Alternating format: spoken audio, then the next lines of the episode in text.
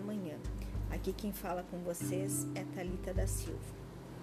Convido vocês para meditar em Salmos número 37, versículo 4, que nos diz assim: Agrada-te do Senhor, e ele concederá o desejo do teu coração. Esse é um salmo aonde que é um dos meus mais preferidos, aonde que Deus, ele é sempre agradável. Ele para nós ele é perfeito. Ele tem o prazer da nossa alegria, aonde que ele tem o prazer das nossas conquistas, das nossas vitórias. Mas é óbvio, né, que nem sempre gostamos da forma como ele age. O porquê?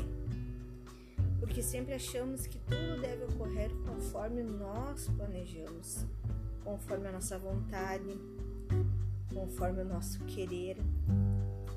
E é tão difícil nós entender às vezes que não seria aquela resposta que eu queria ouvir.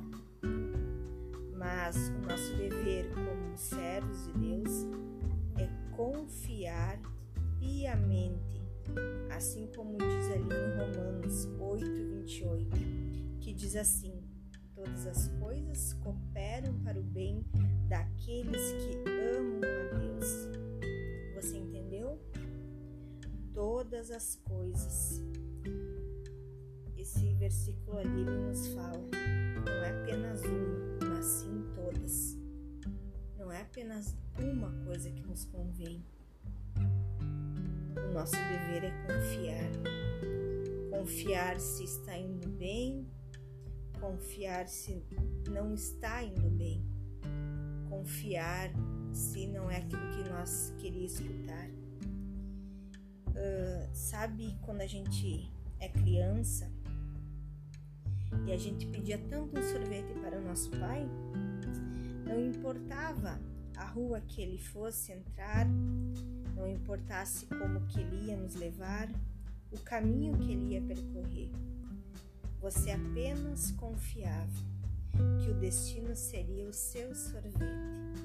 E assim deve ser conosco, em relação à vontade de Deus. Não importa o caminho, o destino sempre será o melhor para você por mais que muitas vezes aquela resposta de Deus não seja que você quer escutar, mas que você tenha certeza que lá na frente o melhor vai ter para você. Aquilo que Deus tem preparado para você é o melhor. Na vida, a gente passa por vários processos e muitas vezes, como aquele louvor que a gente escuta, a gente muitas vezes canta nos quebra como um vaso, nos molda e às vezes a gente não quer passar por esse processo, aonde que Deus nos permite passar por esse processo para nós chegar no nosso objetivo. E às vezes ali o vaso está pronto, o que, que Deus faz? Deus quebra de novo porque ficou uma pedrinha, ficou alguma coisa que ele não vai ficar perfeito. E assim é na nossa vida. Deus, nos quebra, nos molda e às vezes dói, machuca. Mas é porque Deus tem algo grandioso para nós na frente. E a gente já definiu que Ele sempre sua forma de agir, o que você tem feito é agradável a Ele.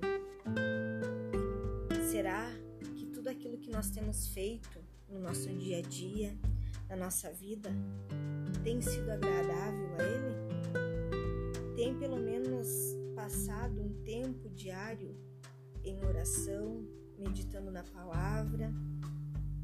O que que você hoje tem feito para chamar a atenção de Deus? O que que você tem feito para chamar a atenção dele para a sua causa? Será que o seu comportamento? Será que as suas atitudes? Será como que você está dando as suas respostas? Será que quem está escutando está agradável? Será que você não tem machucado o teu próximo? Medite nisso. Medite em Romanos 8 e 28 que nos diz: Todas as coisas cooperam para o bem daqueles que amam a Deus. Se eu amo a Deus, eu amo meu próximo. Se eu amo a Deus, eu vou respeitar o meu próximo. Não tem como eu amar a Deus e odiar o meu irmão. Então, eu senti no coração de compartilhar com vocês essa mensagem que mexeu muito comigo. E eu fiz essa pergunta para mim mesma: o que, que eu tenho feito para chamar a atenção dele em minha causa?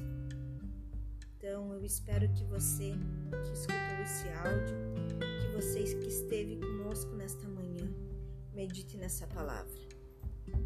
Medite e reflita no que, que eu posso mudar, no que, que eu posso fazer diferente para eu estar sendo agradável a Deus. Então vamos orar. Paizinho querido, mais uma vez chegamos na tua presença para te agradecer, Senhor, por mais esse dia, por mais essa manhã que o Senhor nos concede em nós abrir os nossos olhos, Senhor. Obrigado, Papai querido, porque o Senhor tem nos amado, o Senhor tem nos guardado, o Senhor tem despertado, Senhor, o desejo de nós te adorar, de nós te buscar, Senhor. Que nós possamos chamar a sua atenção através das nossas atitudes, dos nossos atos. Papai querido, faça que nós possamos confiar mais em Ti, Senhor. Que nós possamos depositar a nossa confiança, Senhor, e nós não tenhamos medo do amanhã.